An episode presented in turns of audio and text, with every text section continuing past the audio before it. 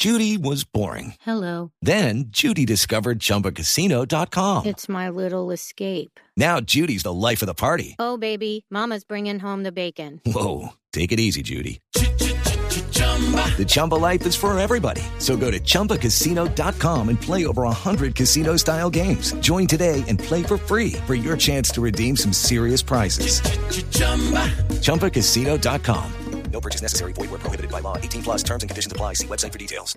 Son las 8 de la noche. Aquí comienza Mesa Blue con Vanessa de la Torre. Adrián Arango y Robinson Díaz tienen una obra de teatro hasta el 27 de marzo en Casa Ensamble que se llama Wences y Lala. Y son mis invitados de esta noche. Adriana, Robinson, bienvenidos.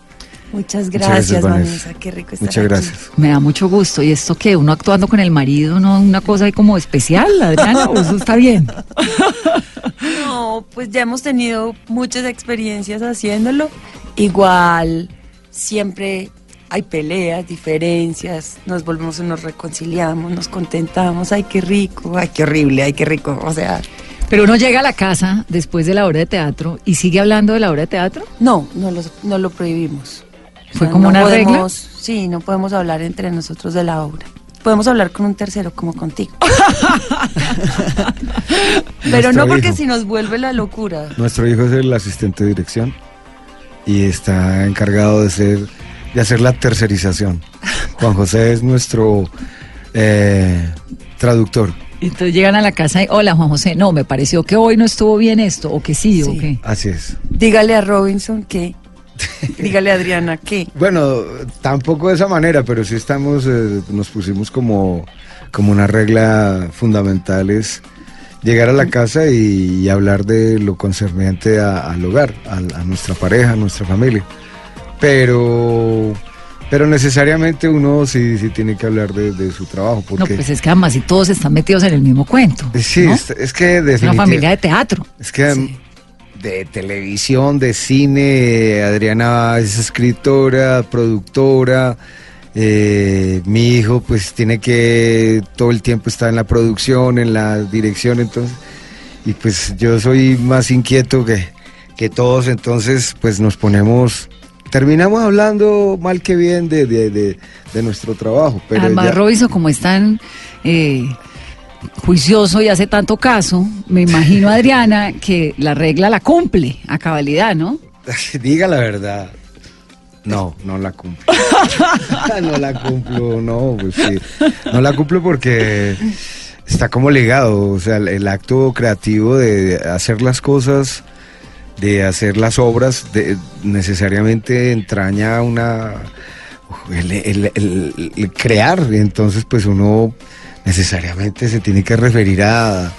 Por algún lado se me escapa, especialmente a mí, sí lo reconozco, sí. Sí mezclo mucho y es una de mis grandes, de mis grandes virtudes y lastre. Pero ¿qué hacemos?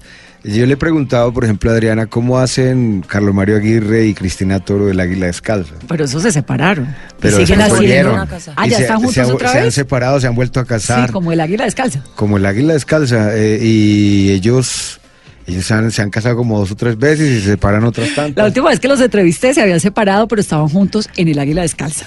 Y entonces era chistosísimo porque entre ellos se mamaban gallo y hablaban del uno de lo que hacía el otro. Y yo, bueno, pero al fin ustedes qué son, ya después de esta entrevista no sé No, qué son.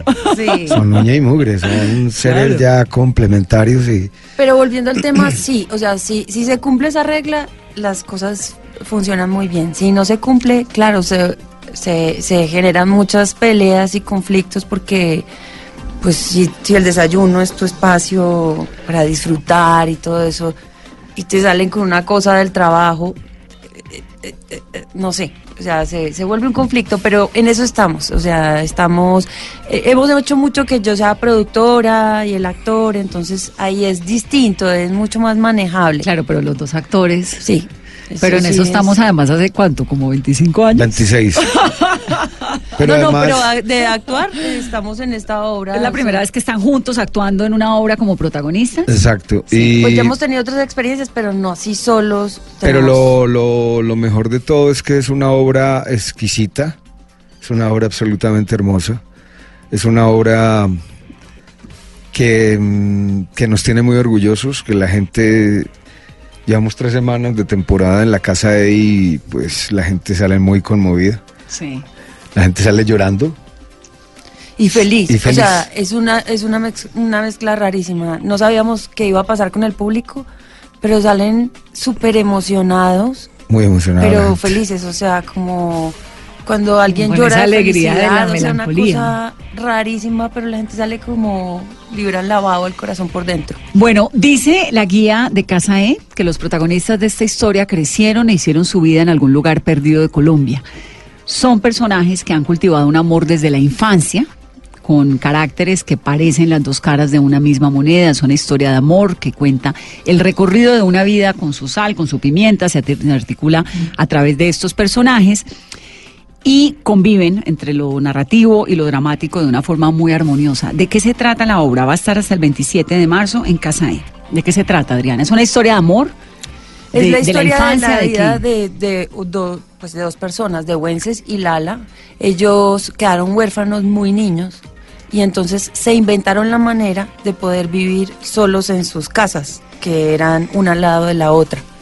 Y construyeron una vida juntos. Eso incluyó el amor y otras, o- y otras cosas. Claro. Pero es la historia de estas dos personas que, sin como las herramientas de una familia convencional, porque como eran huérfanos, se inventaron una vida completa ellos dos. Y entonces ustedes hacen el papel de ellos desde jovencitos hasta que hacen, articulan su, su historia. Hasta Ahí entra el tema de la narrativa, o sea, es eh, Hasta que se mueren, contamos. hasta que se mueren, Ay, no. hasta que se mueren. ¿Tiene es final triste? No. Eh, sí, no te vas a tirar sí, no, no, es final triste, ¿por qué?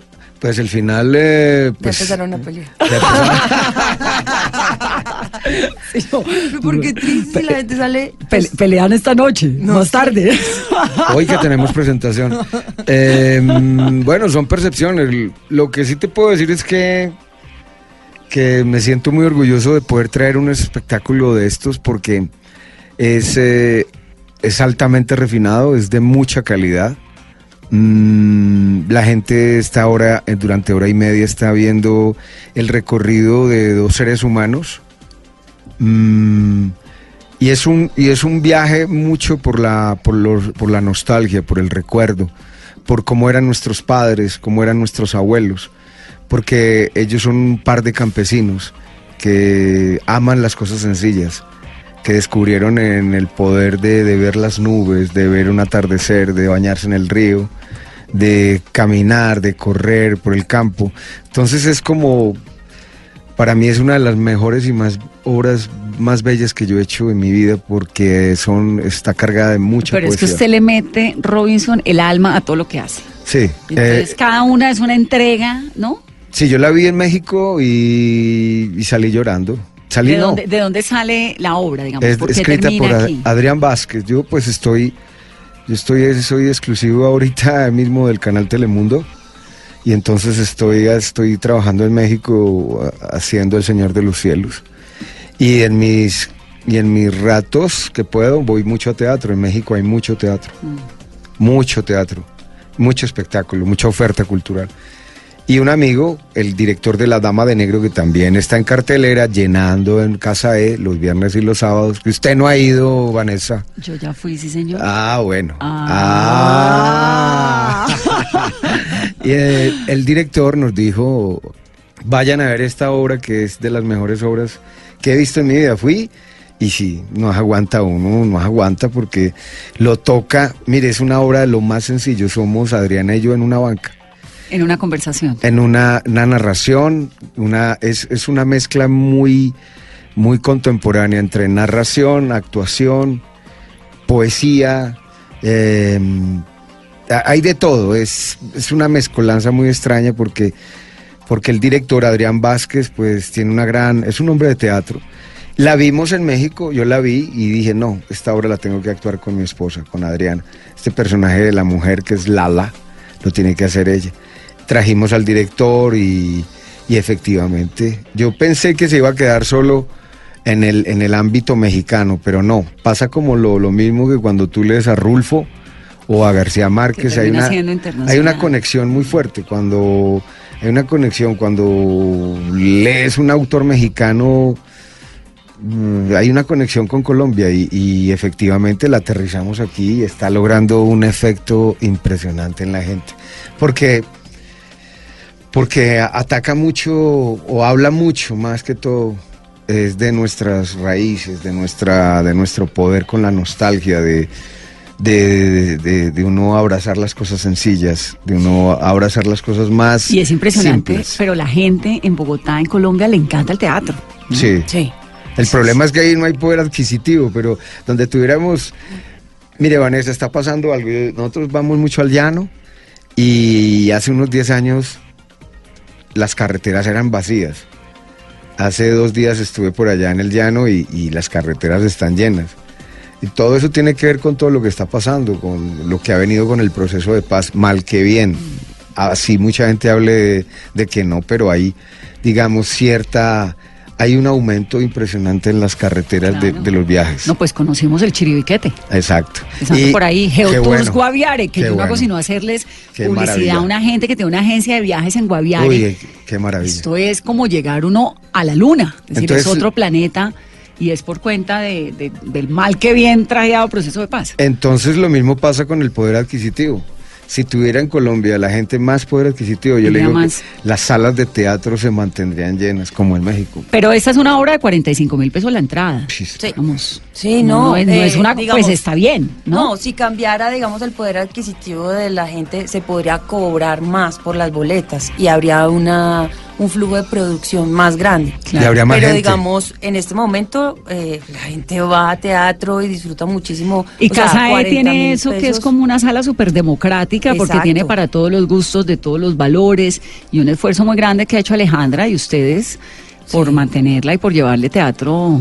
O sea, nosotros hemos quieren. mantenido con Casae unos precios que sean accesibles pues a la mayoría de la gente. Obviamente hay gente que no, en su canasta familiar no puede meter boletas de teatro, pero la mayoría de la, de, de la gente, o sea, cada vez se abre como más el público de la Casa E. O sea, sí reciben muchísimas clases de personas diferentes y tenemos pues siempre, no en esta sala, pero sí por ejemplo en el Arlequín cuando hacemos la dama, tenemos unas sillas como un poco más costosas, una ubicación más especial para que vaya toda clase de gente, el que quiere pagar más y estar más cómodo también Sí. tiene su lugar, ¿me entiendes? No se trata de como todo popular, sino que todo el mundo según quiera entretenerse pueda. y pueda. No, y es una sala, eh, la, la casa es una sala que tiene, tiene tres salas, tiene el Arlequín, tiene el Teatro Arlequín, el, la Buenaventura y la, y la Sala Mayor, y está el Hall Central. Eh, aproximadamente se están presentando cinco espectáculos a la semana. Sí. Te puedes Lleno. tomar un trago. Sí, estamos llenando en este momento. Pero además es lo que dice Adriana, es, se le están dando opciones, porque además es pluri.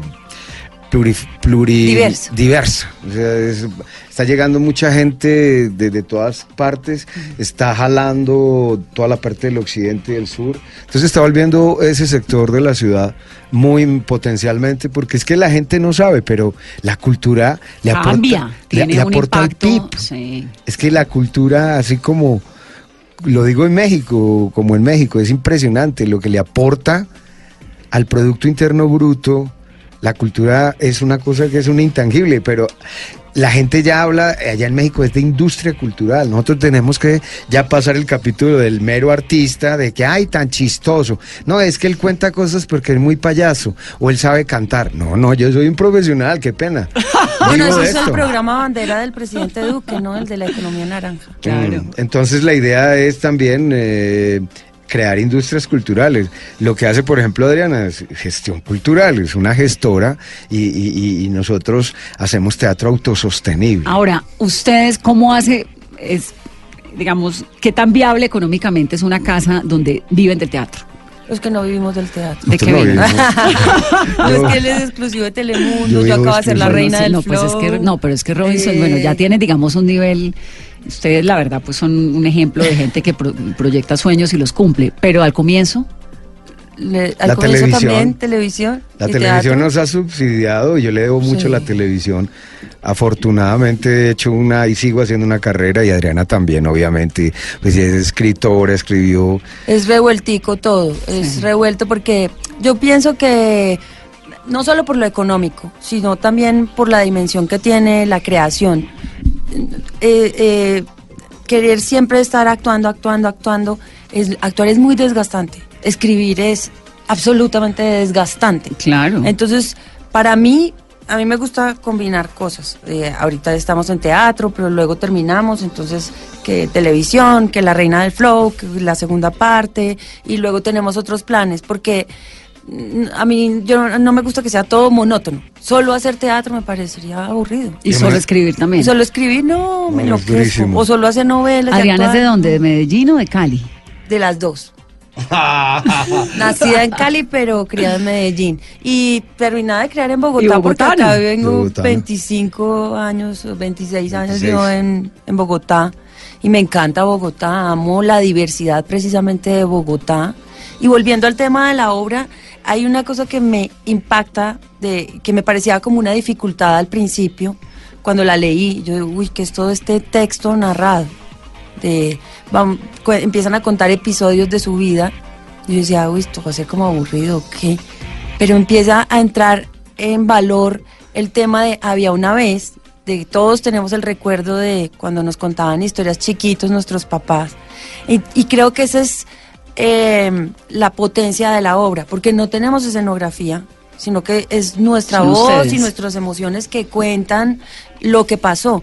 Entonces, tú, Vanessa, vas a ver allá a tus abuelos, a tus eh, primos, a tus ancestros, a tus familiares, eh, los que tienen hijos, no sé si tienes hijos, pero los Tengo que... dos. Eh, Entonces, es ver a tus hijos, porque yo no te estoy mostrando nada, pero te estoy hablando de emociones y de sentimientos. Entonces, el tema con esta obra es que la gente completa la escenografía, la ambientación, Con la y se lleva una imagen y una, y una emoción muy profunda. Esa es mi conclusión de por qué la Sí, gente muy- queda Y así. cuando Robinson llega, Adriana, y te dice, vi esto en México, me parece que hay que montarlo y que hay que hacerlo aquí en Colombia, ¿qué? Pues mi hijo y yo este, nos fuimos a ver la obra, que la- él ya la había visto, entonces fuimos a verla otro día y ese día cancelaron función. Pues no tenían función porque era Semana Santa. En Coyoacán, Entonces, en Coyoacán. en Coyoacán. Entonces ahí había una librería de teatro y mi hijo y yo compramos el libro de la obra, Wences y Lala. Y pues llegamos a la casa y nos lo leímos. Y cuando llegó Robin del trabajo, ¿vieron la obra? Y nosotros, no, pero compramos el libro. pero ¿cómo se les ocurre? La obra la tenían que ver. Bueno, otra pelea. pero es, la historia es tan linda que leyéndola, hombre, yo lloré y me reí en las mismas partes que, que cuando uno la ve. Lo que pasa es que cuando la ves en teatro, eh, estás inmerso. Yo, por ejemplo, grabo las obras, La Dama Negro, El Diván, todas las grabo, las escucho. Cuando escucho la grabación de Wences y Lala, es como si uno entrara en otra dimensión. Es rarísimo. Esa obra tiene algo que, digamos, to- todavía no logro descifrar, pero sí es mágico. Entra uno en esa magia de la narración, que es algo que no hacíamos, pues yo no lo había Pues hecho. yo tuve nunca. la oportunidad en cuarto año de, de cuando estaba en la escuela de arte dramático, hice una versión, hicimos una versión de La hojarasca de García Márquez. Y eso fue hace más de 20 años. Y yo no sé, pero yo no sé por qué, pero lo que está diciendo Adriana es verdad. Y, y hicimos ese relato y ahora retomo unos relatos sencillos y es todavía más efectivo lo que se produce en la audiencia. La gente está mirando el espectáculo altamente concentrados, ni respiran siquiera, y uno ve que están con los ojos lloró, llorando, todo el mundo está, y pero tan extraño, tan fuerte. Y es porque realmente lo que dice Adriana es, la mona, es que es, hombre, es, sí, la Adriana, es ¿Cómo le dice la mona? la mona. Ay, Vanessa. Ah, es que ella no ¿Y le gusta cómo le porque- dice a Robinson? Ay, no moleste, No. Robinson. A Robinson es como esa gente que uno ve y tiene que regañar porque uno no sabe por qué, pero él sí. Es que a ella no le gusta, ella no le gusta que No le digan la mona, pero en toda parte va, va uno en toda parte, asados la mona. Tiene- Ah, el alto de la mona. Conquistó el mercado. Conquistó el mercado, yo digo, vos Es para que la gente no parte sepa todos los negocios que tengo. todos ¿no? los negocios que tiene.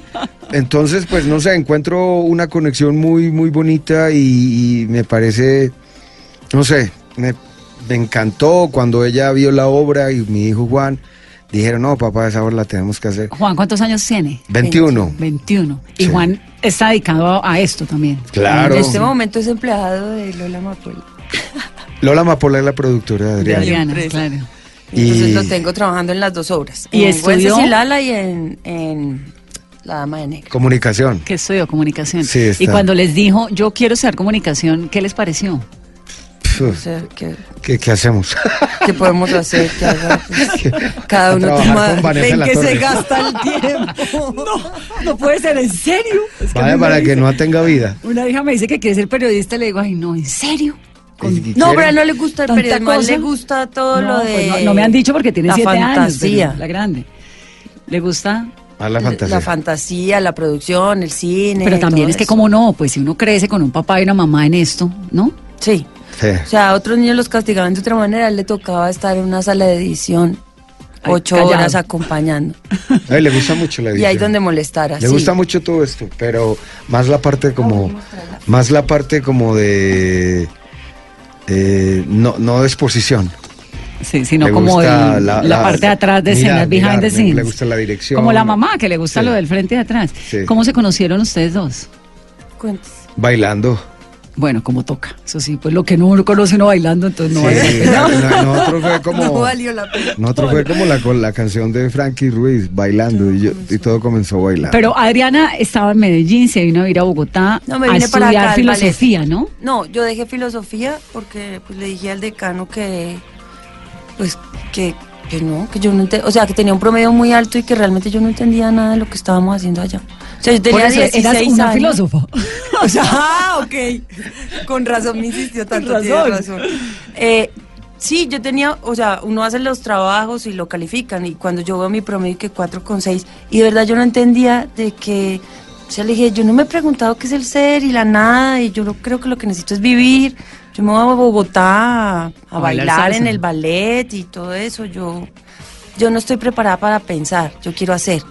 Y él, no, pero ¿cómo va a dejar la carrera? Son dos semestres. Y le dije, me voy a vivir la vida. Y me fui a Bogotá a A la estudiar vida. en Ana Pavlova en Bogotá. Sí, Que es ballet. sí, ballet. Pero eh, ballet bailabas en Cali o en Medellín. en Medellín siempre desde, Desde chiquita, chiquita. desde los ocho años.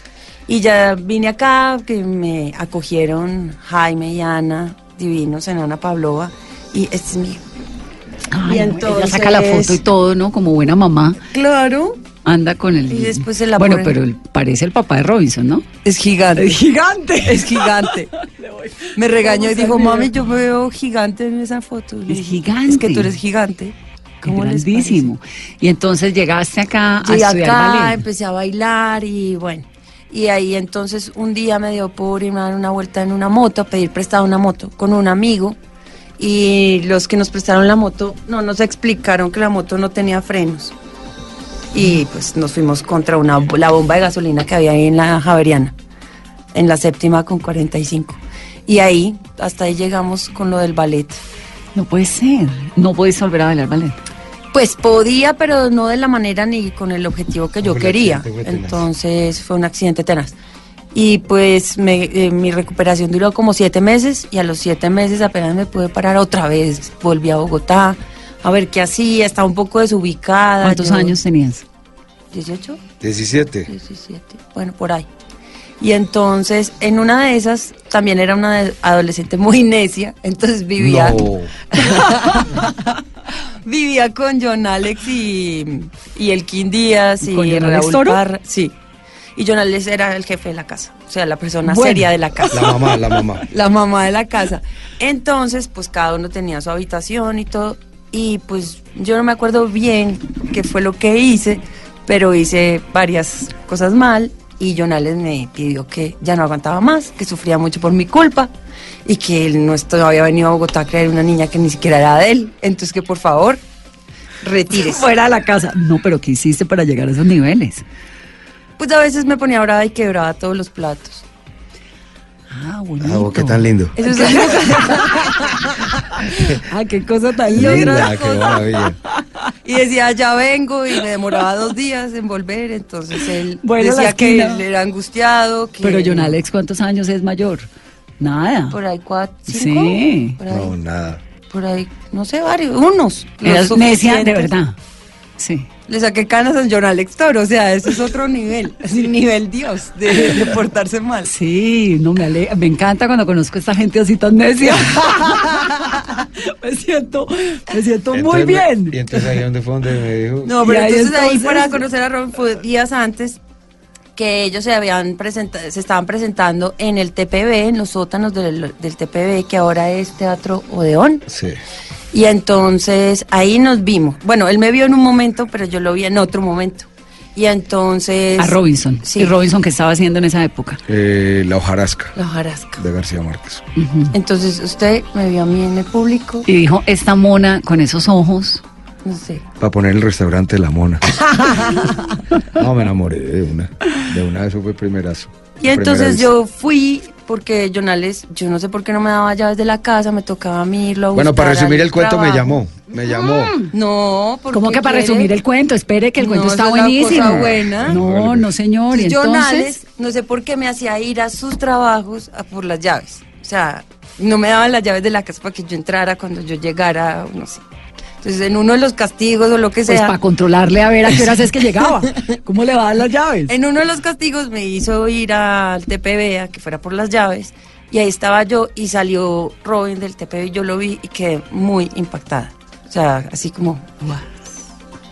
Sí, como Pero después él vino, se acercó. de, blanco, el dama Sí. de negro. Y después vino, se acercó y dijo una bobada que yo dije, ay no, ¿qué es este tipo tan... Uf, no, me cae gordo. Entonces ya de es el amor de mi vida pasó a me cae gordo. ¿Qué dijo? ¿Alguna pesadez? Eh, lo que pasa es que dije que. No Dije se haga chiste. quedar mal. O sea, ¿para qué? Sí, ¿para qué voy a decir eso? Una bobada absolutamente machista y ridícula y me cayó muy gordo. Y entonces, ¿cómo nos recuperamos de esa...? Entonces el- Caída. eh, ellos se empezaron a reunir en la casa de John Alex, o sea, donde yo vivía. Y ahí, entonces él a cada rato llegaba a mi casa De coincidencia. reuniones. Sí. Y entonces yo lo veía y bueno, ahí con distancia. Y esto que un día me invitó a comer una empanada ahí en la esquina y así, una cosa. Y el día que John Alex me echó de la casa, ya que él no pudo más, era un viernes por la noche y él había quedado de hacerme la visita. Cuando llegó yo estaba llorando con las maletas, rogándole a Jonales que no me echara, por favor, que y él me decía que no podía más. Entonces él dijo, no, pues véngase conmigo. Y me llevó para la mini casa que era de este tamaño donde él vivía. Y ahí, y llegamos a la ¿Pero casa de eran él, novios y o se fue en condición Nada. de que, venga, ve- ya que es barato esta casa, venga, es barato la mía también? No, yo creo que por pena, o sea, ¿qué, qué ¿Qué, podía qué hago hacer? con esta niña? ¿Qué hago con esa niña? Y entonces llegamos a la casa de él, dejamos las maletas, yo me senté ahí en el, pues en el tapete porque no había muebles y él se cerró en el baño como tres horas. Y yo me quedé dormida. Estaba mal del estómago. No sé qué. Tres horas encerrado en el baño y decía, ¿será que este también me va a echar? ¿Qué hago? Pues, ¿qué y yo pues mientras pensaba dije, ay, qué cansancio y me quedé dormida. Y ahí me quedé dormida, entonces... Y llevo 25 años ahí dormida. Sí. y ahí me quedó 25 años. Me quedé esperando que me echara y pues al otro día no me echó, pero entonces yo empecé a buscar dónde vivir y yo entonces le decía, ay, allí hay una, una- un, como un inquilinato ahí en la Candelaria. Todo esto era en la Candelaria, todas las locaciones. Entonces él, no, eso está lleno de, de no sé qué gente y así, bueno. Entonces nada le parecía. La locación de la, de la vida. Nada le parecía. Y yo no sé, se fue embolatando mi vida y yo me fui quedando y quedando y quedando. Pero se volvieron novios ahí. Ya. Pues, bueno, Pues, sí, ya que, ya- pues, ya, ya sí. que estoy aquí. Ya que estamos aquí. Pero él le daba como impresión porque yo era muy chiquita, tenía 18 años. 18 años. 18 años. ¿Y Robinson cuántos tenía? Eh, más 8, 26. Bueno, también chiquito, sí, pero a esa edad, ¿no? Sí, a esa edad la diferencia es... Pero es que cómo no se va a enamorar uno de esta mona. No, ¿No? De, de una vez, de una vez yo me enamoré y sigo enamorado. O sea, Sí. todo el tiempo. Vamos a hacer una pausa en esta conversación de jueves con Robinson Díaz y su esposa Adriana Arango, que han llegado a esta cabina para alegrarnos profundamente la noche. Regresamos en breve.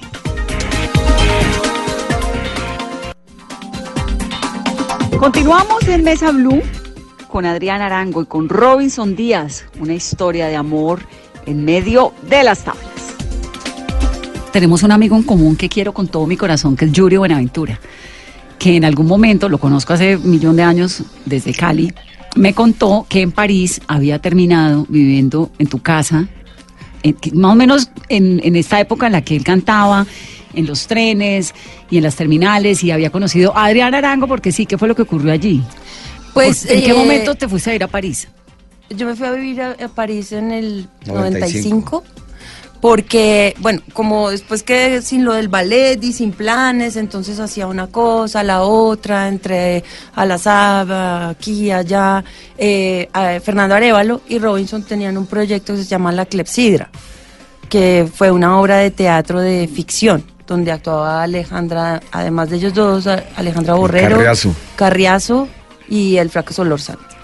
Entonces, un día estaba Fernando, que era el productor y el que se había ganado la beca y todo, así llorando en su oficina de la 19, que no sabía cómo qué hacer. Y yo lo vi tan mal y tan triste, yo le dije, ¿pero qué pasa? Y dice, no, es que esto de hacer producción es una cosa horrible, muy complicada, yo no entiendo nada, yo no sé de números. Y yo le, pues yo le dije, ¿pero qué tan difícil será? Y se metió a productora. Y entonces él dijo, pues es hacer esto, esto, esto y aquello, y hay que hablar con Fanny Mickey, y hay que decirle que por favor nos ayude en el teatro para que ponga la obra, y hay que hacer bla, bla, bla. Yo dije, ah, no, eso lo puedo hacer yo. Entonces él dijo, y se limpió las lágrimas así. ¿En serio? Y yo le dije, sí. Pues, ¿cuál es la complicación? Aprendo. Lo que si no te... Entonces él dijo, lo que sí hay que comprar es una pintica de ropa.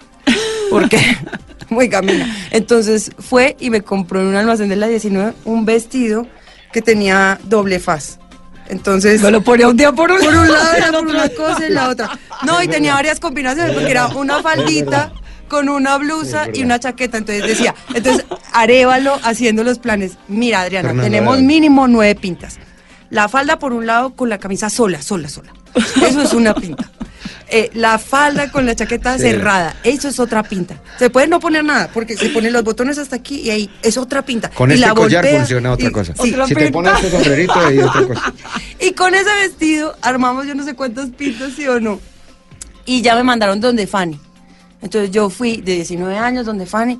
Sí. eh, Doña Fanny, mire, tenemos esta obra y, y son artistas eh, de la televisión y la obra es hermosa porque bla, le hablaba y ella me Bueno. miraba. Decía, a ver, quiero ver una función. Y la Quiero ver por una, allá una presentación al privada. Teatro Cuba y ella la vio y dijo, ah, con esto puedo abrir mi Temporada con- infantil. temporada infantil los domingos en el ¿Y Nacional. así fue? Y con eso inauguró su temporada infantil. Ay, buenísimo. Sí, y ahí entonces te, te estrenaste como productora. Imagínate. No, y ella me dijo, eh, te necesito. Entonces yo fui al Nacional con el otro lado del vestido. Y vamos anotando si fui a, dónde fui, con qué lado del vestido. O sea, con que para el otro, después ir con otra pinta. Y entonces me fui y ella me dijo, nos vamos mañana a Cali. Y Cali, yo pensaba, ¿Y el los vestido? Y, y bueno, y el vestido, y Dios mío, ¿qué hago? ¿Y dónde me va a quedar? Y todo eso. Y como le pregunto, porque no puedo pues preguntarle así como, y, y los tiquetes y dónde nos vamos a quedar. Y yo dije, no, no, no, no le voy a preguntar nada. Entonces, eh, ella me dijo, nos vemos mañana en el aeropuerto. Yo ni pregunté, yo dije, de pronto me tiene, o sea, sí, yo llegué y en efecto el Nacional puso los dos tiquetes, Pues claro. hasta ahí estaba salvada, pero yo tenía 19 años, no sabía Claro. cómo funcionaba el mundo, nada, entonces yo todo iba siguiendo y mm, cuando llegamos allá me llevó a Colgate, a todas esas fábricas de, de por allá de Cali a pedir plata. Me decía, mire pues cómo se pide plata. Y entonces íbamos y yo la... Una berraca, la Fanny. Claro, acompañaba. una. No, nada más una escuela tremenda, ¿no? No, divina. y- Pero le preguntaron fue por París. ¿Y usted por qué fue para Ah, Cali? sí, sí, perdón, perdón. Porque uno ¿Qué para estaba ir a- haciendo porque Yuri? siempre hay que pasar por por París. Cali por para Cali. ir a París, exacto. No, lo que pasó con Yuri fue que una amiga colombiana me invitó a un sitio de salsa. No, pero ¿por qué terminaste viviendo en París? Ah, Ah. ¿por qué? Porque me accidenté y lo del ballet y todo, yo estaba muy embolatada. Pero no- ya estabas con Robinson. Sí, Sí. ya llevábamos como seis años juntos. Vea, lo que pasa es esto, es que yo tuve unos profesores que se llaman Rolf y Heidi Abdelharden, que son de mis mejores profesores que he tenido. Y ellos estuvieron, estudiaron en la escuela de Jacques Lecoq. Cuando yo estaba en mi escuela aquí en Bogotá, entonces eh, ellos, ellos me daban clase a mí y yo quería tomar esos cursos. Entonces yo veía que, pues, que la mona era bailarina, que le gustaba la creación. Total, le dije, mira, ellos, Andate. eh, andate para París, estudia en esta escuela. Y, ellos- y ella, la mona, terminó haciendo la escuela que yo quería estudiar. Bueno, la envidia, por favor. La envidia, sí, la envidia, pero yo soy envidioso, pero estoy en recuperación. Bueno, pero buenísimo. ¿no? Y entonces se fue para Ah, allá. no, pero Además, fue una amiga. bien que lo apoyen a uno desde siempre. Pues él siempre Sí. ha sido el mecenas. Claro. Si, si Pues si la Leonardo crié. tuvo, a- si Miguel Ángel tuvo a los Medici, pues Adriana tengo tuvo a la Robin. mona. No, Ro- eh, a la mona tuvo a Robin. Bueno, entonces la, eh, ella Pero estuvo yo también le produzco platica. ¿Quién es el productor? y tiene que seguir produciendo. Y la, y la, ¿cómo se llama? Y, y estuvo en dos años en París y eso fueron años muy bonitos porque ya. Pero yo quiero hablar de mi pero es que se está enredando, fue hasta jamundino. Bueno, no, ya no me cuando enredo. tomé Que champús. cuando te Yo tomé estoy segura que voy a ir que no para París. Permítanme. No, no, entonces- lo que pasó fue que Robin se reunió con una compañera que fue a hacer esa escuela y le dio como una publicidad. Yo estaba haciendo oficio en la casa y vi la publicidad y dije, ah, no, esto es una escuela de movimiento, esto es perfecto para mí. Yo estudié ballet, todo perfecto. Entonces eh, le pedimos a Juan Ángel, que él estaba haciendo una novela con Juan Ángel, que hiciera una carta en francés para aplicar a la escuela. Entonces Juan Ángel la escribió. Pero todo eso para hablar de Yuri, hombre. te Ah, todo eso es de. Yuri. Bueno, No, y no. entonces. Pero eh, déjela que el cuento está buenísimo. yo, a ver, una amiga mía me invitó a un sitio de salsa en cerca a mi escuela. Entonces fuimos y Yuri estaba cantando. Entonces, ay, tan chévere. Entonces estábamos ahí bailando y eh, yo veía que él brincaba y hacía unos movimientos todos raros y todo. Yo decía, este tipo está metiendo perico. Le dije a mi amiga. Entonces al rato él bajó a saludarme y me dijo, oye, tú bailas como colombiana, eres colombiana, ok. Yo le dije, "Oh, sí, obvio. Y entonces le dije, ¿y usted está metiendo perico? Y me pegó una patada. entonces yo también le pegué una patada y nos agarramos. Y se volvieron amigos. Al rato nos volvimos amigos. ¿Sabes pero que sí, Yuri me contó exactamente, ¿se acuerda, Julián? Exactamente la misma se historia. ofendió horrible conmigo. Me dijo, no sabes cómo me ofendí cuando vino y me dijo eso. Yo que toda la vida he sido así, pues por eso frenético. Y entonces él decía nosotros, que él ¿no? salía y se daba la bendición. Bueno, en fin, no me importa. Y ahí nos, pues nos comenzamos. Mi amiga se novió con un músico de él. Y están casados y tienen hijos. Ah, Entonces, es ella. nosotros comenzamos a acompañarlos y nos hicimos amigos. Creo que Yuri y yo tenemos muchas cosas en común. Hemos sido como buenos amigos, eh, a pesar como de la lejanía. Yo cuento una anécdota. Como la- déjenme- la déjenme hablar a mí, hiperactividad en no me común. trajeron al programa. ¿Sí ve cómo es de envidioso? Tocaron, Está bien, tocaron la puerta, bien. estaba lloviendo solo ya en la Candelaria. Adriana estaba en París y, y tocaban a la puerta ahí en la Candelaria y tan. Y yo veo que sal, y abro la puerta, es un negrito ahí que oh, vos no me conoces a mí. Y yo, Él no es negro. no, él no es negro. Es un negro blanco. Es un negro chocolatudo. Y yo, sí, no, no, perdón. Yo soy Yuri Buenaventura. Y yo, Pues, mucho gusto. pues mucho gusto, hermano. Yo no sabía en ese momento quién era él, ¿entiendes? Y empezó, es que, el banano de Urabá, no sé, y empezó a cantar.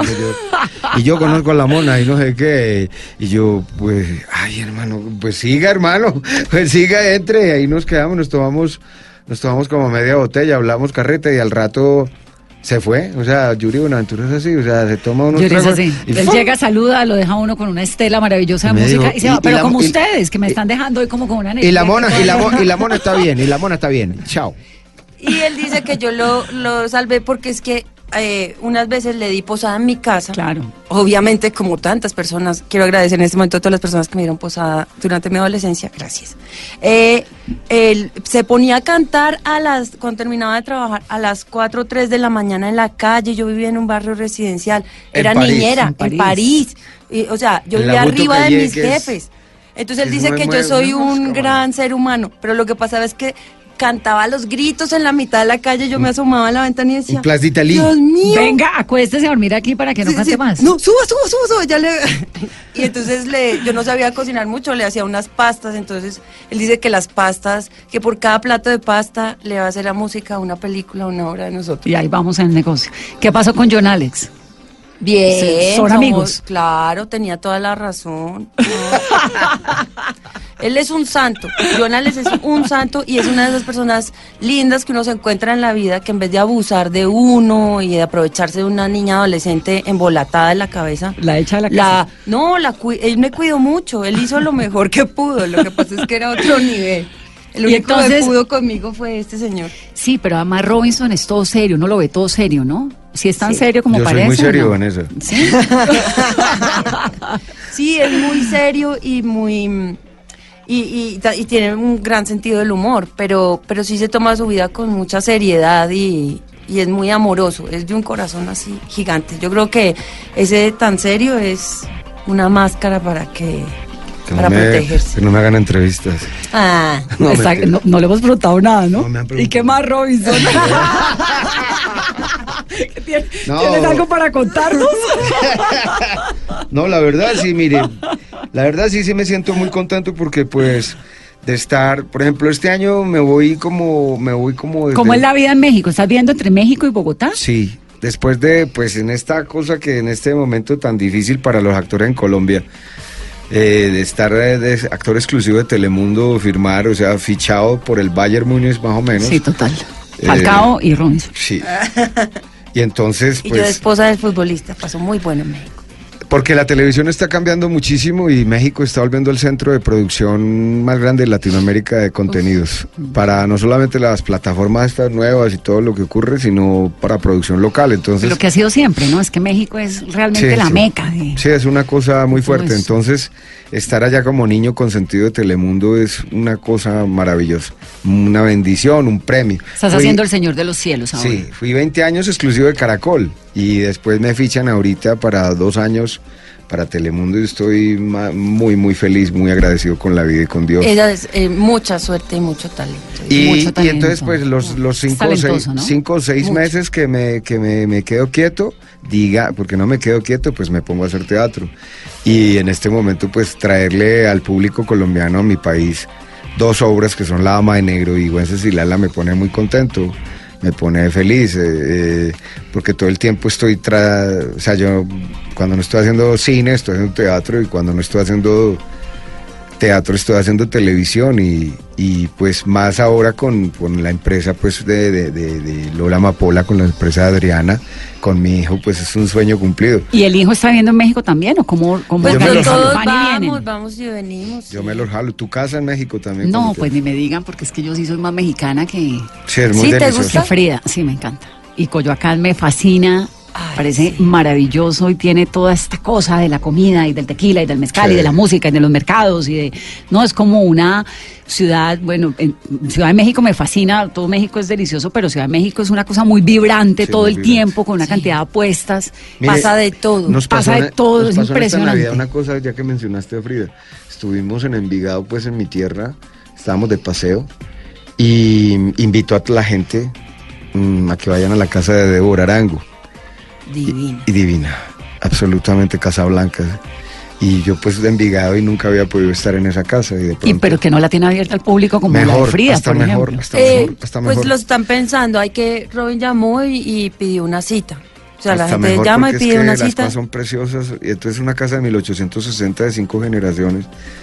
Y- Pero mejor, ¿por qué? Al contrario, porque sabes que me parece que uno, por ejemplo, lo que me gusta mucho me de es- Coyoacán es... lo de la casa de Frida, pero lo de la casa de Trotsky también, que está Pero ahí a cinco decir- cuadras y uno poder meterse como a, esa, a esos Yo espacios íntimos de la gente. Bueno, yo lo que te quería decir es que solamente esto ah, eh, es muy extraño porque tú entras a, a Débora, a la casa de Débora, y como si se hubieran puesto de acuerdo Frida y Débora. O sea, hay una conexión y una, una cosa muy extraña, porque Débora también hacía sus, sus porcelanas, sus baldosas, ella misma hacía sus decoraciones, aparte de pintar precioso. Decoraba las decoraba las habitaciones. Ay, Era qué muy lindo, voy a ir. Uy, La verde, la roja. En Envigado, Antioquia, Colombia, papá. Lo que necesite, Divino. mi amor, la mejor morcilla del mundo. Y entonces, y, y- y usted va y de pronto hace conexión, pero en, en forma impresionante con Frida.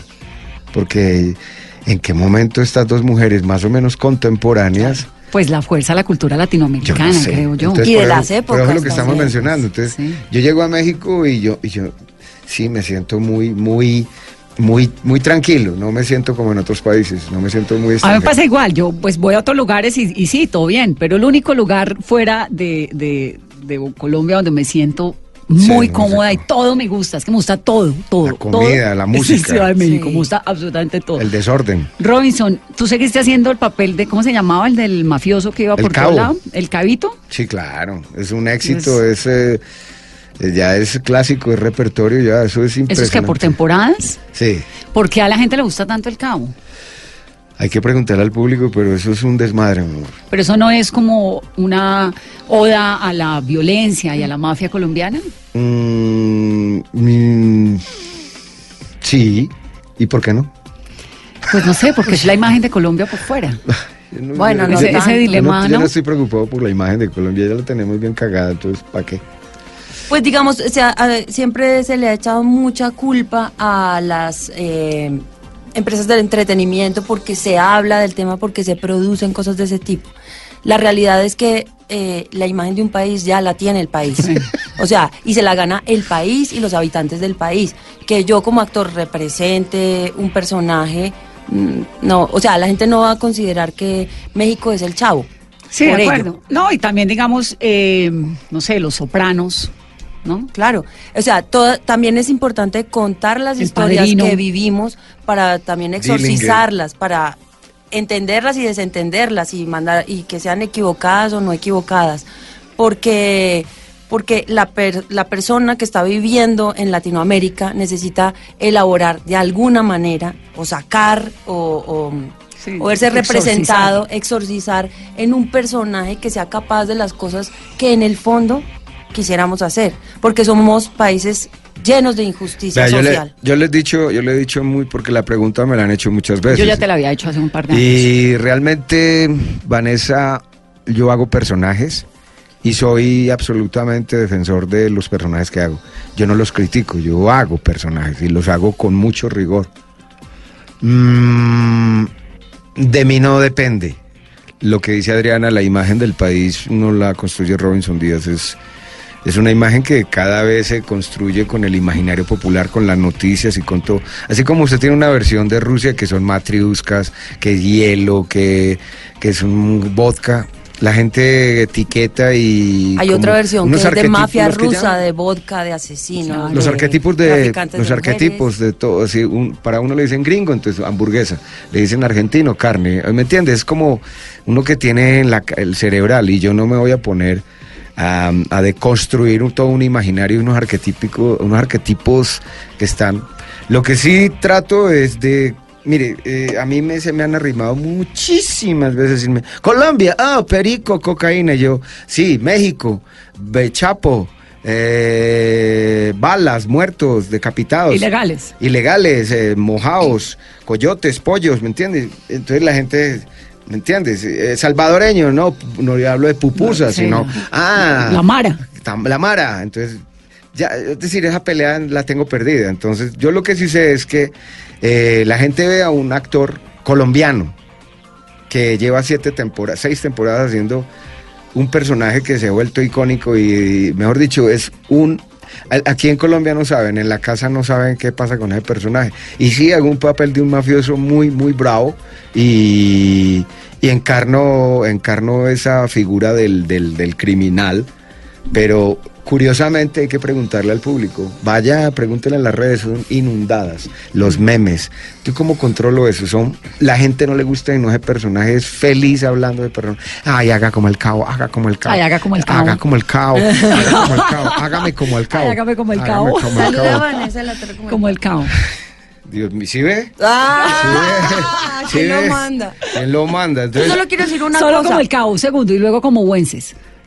no, vea, eh, Bueno, mientras usted se prepara, yo quiero decir algo. Cuando, cuando uno cuenta historias o hace entretenimiento, teatro, sobre todo novelas, historias, series, eh, no puede combinar eso de la moral y la ética. O sea, en las historias que se cuentan debe estar lo incorrecto, lo, lo, lo políticamente incorrecto. Debe contarse en las historias, porque es la forma que tenemos los humanos desde nuestros primeros tiempos de reparar nuestra mente de lo que está pasando. Los gringos, los gringos, No, Vanessa, los los países gringos, son todo, Los, gringos lo no se cuestionan malo, eso lo que no, tanto. los gringos acuerdo. hacen historias de, de Billy Kid, de, de Dillinger, de Los Sopranos. Y lo de que tú- Billy Elliot, De Billy de ah, yo tan, yo Toña, o sea, hacen de todo, de bailarines, de la de la mafia, de la, sí. de todo, de todo. Y ellos no tienen tantos problemas parroquiales de que la imagen de, no, uno cuenta simplemente historias, ya verá la, si la gente toma. Y hoy en día es optativo, usted prende la televisión o su celular o su, o su pantalla y, y usted ve lo que quiere ver. Ya si usted no quiere ver historias de mafiosos, pues listo. Y, y- y Pero- finalmente pero las es que no- son todo, ¿no? ¿Cómo? Claro, Es uno es lo diversión. bueno y lo malo. Sí. ¿Yo qué hago? Yo, el negocio sigue avanzando, pero yo no soy un Y narcotraficante. usted tiene que mantener a Adriana de todas formas. No, Ah, pero- sí. No No, y si me bobadas. o sea, más, más pendejo yo si me pongo yo con, eh, ¿cómo llama? Puri, puri- purismo, puritanismo, es decir, no, yo no soy el act yo como actor no me repito. Y entonces los que hacen series hoy en día, que hacen 5, 6, 7, 8 años, empiezan con esos miramentos, con esos, o sea, yo... ay, ay, Es un parroquialismo y una estrechez mental. Hombre, si Cillian Murphy, que hace Peaky Blinders, entonces se pone a decir, no, yo no voy a hacer esta temporada. Otra temporada, Porque ¿qué me voy a encasillar. Peaky Blinders. Eso es espectacular. Entonces yo digo, que se va o Tom Hardy. No, no, yo voy a ponerme a hacer eso porque me encasillo. Eh, Es solamente, es- esos son tras- frijoles trasnochados, pero ya. Horribles, pasados. Eso es lo más rico de viajar, de sentir como que, Que se le acaba, que se pueden hacer muchas cosas y no hay que estar tan cerrado así. Es la única manera de acabar con el, ¿cómo se llama? Con esas mentalidades estrechas. Es, entonces, ¿cómo están haciendo los fanatismos es viajando. Sí, y hablando con gente inteligente que lo divierta a uno y le enseñe cosas como ustedes. Wences y Lala, entonces van y vienen todas las semanas No, para no, no, hacerla. no, no, no. Ahorita o es por temporada, aquí. están acá cuando se acabe en México y luego vuelven. Sí, Así es. sí. Pues hay que ir a ver Wences y Lala, está en Casa E. ¿Y a qué horas es? A las a las 8. 8 A de la noche, de la los miércoles y los jueves y es una historia que vale la pena ver. Se van a reír y si están sensibles van a llorar. Son un poquito como en esta entrevista. Así es. Por eso nos, él- nos escogió Adrián. Al final dijo, pues él no quería cederle los derechos a nadie porque él es así todo mi bebé, Wences y Lala. Ojalá. Este programa no lo pasan en México. Y entonces, eh, después de ¿Quién que sabe? estuvo en una comida con nosotros, estuvo con una comida de nosotros y nos vio que nos contradecíamos y peleábamos y nos arreglábamos en el mismo momento, dijo, pues es que ellos son Wences y Lala. Sí, Perfecto, sí. qui- yo quiero que sean ellos. Además, qué delicia uno poder compartir con la pareja todas estas cosas y reírse y pelearse y volver y todo en 35 segundos. Me parece que por ahí es que es la vida. Muchas gracias por haber venido a esta entrevista. De verdad que me lo he disfrutado profundamente. Estoy segura que nuestros oyentes también. Adriana, un gusto. Muchísimas gracias. Mucho- Feliz de estar aquí. gusto. Gracias. Gracias a Robinson, ustedes. gracias. A ti, Vanessa. Y ustedes que sigan pasando una noche maravillosa. Soy Vanessa de la Torre. Esto es Mesa Blue. Vamos todos a teatro.